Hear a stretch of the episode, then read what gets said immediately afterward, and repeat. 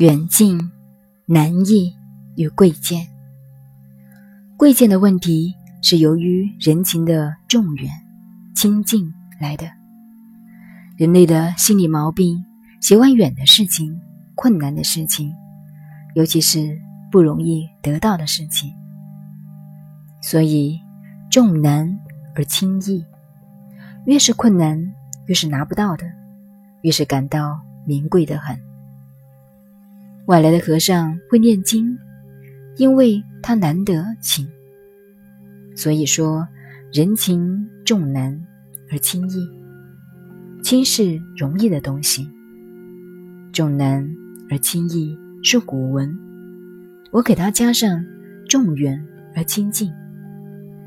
重是远大高远摸不着的东西，轻是眼前容易得到的东西。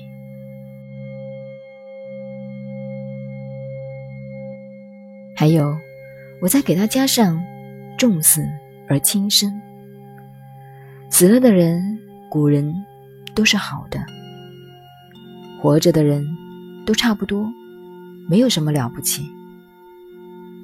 有些同学们常说：“老师真了不起。”我也跟他们开玩笑说：“我现在没有什么了不起，死后我有三千年大运。”还有人给我修庙子，你们最好再投胎来我庙子做管理人，可以借我的招牌发财了。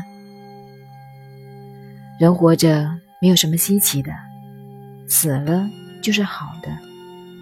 这个道理你懂了，你就知道了卑高已成，贵贱位移的道理。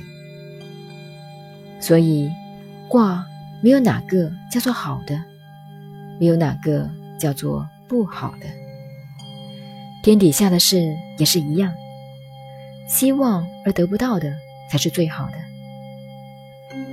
大家看李商隐的诗，人到老了还有那个境界，此情可待追成意，只是当时已惘然。如果两个人结婚了，说不定到六十几岁还打离婚官司呢，就没有此情可待成追忆了。所以，人类心理上贵贱的道理你懂了，像算命卜卦，便就没有什么可算可补的了。善意者不卜，易经道理懂了以后，不要算命，也不要卜卦，一切事情就都懂了。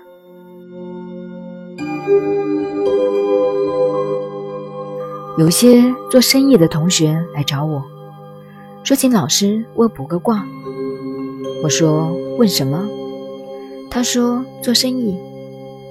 我说我已经给你卜好了，不是赚钱就是赔本，只有赚赔两条路，没有中间路线。你说生意做了三年，没赚钱也没赔本。我说。那你就已经赔本了，你的时间、精神就已经赔下去了。你问吃药对不对？不是死就是活，没有中间的。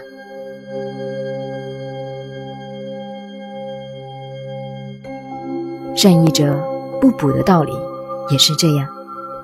你懂了这个道理，再读古书，再读孔子的文章。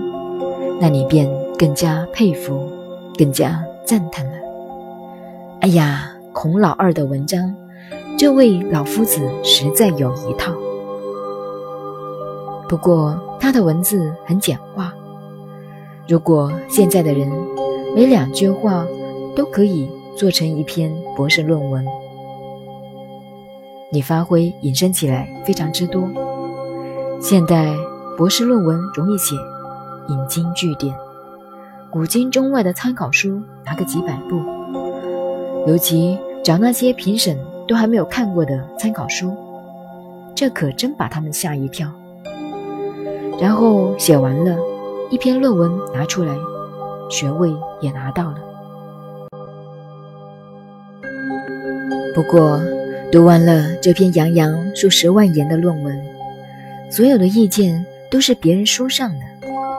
问你老兄，意见究竟是什么？我什么意见都没有啊。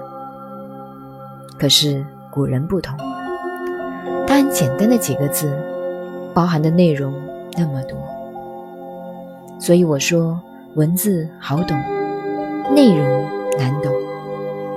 现在我们晓得卑高已成，贵贱位也，连接到上文“天尊地卑，乾坤定矣”八个字，介绍了天地宇宙的道。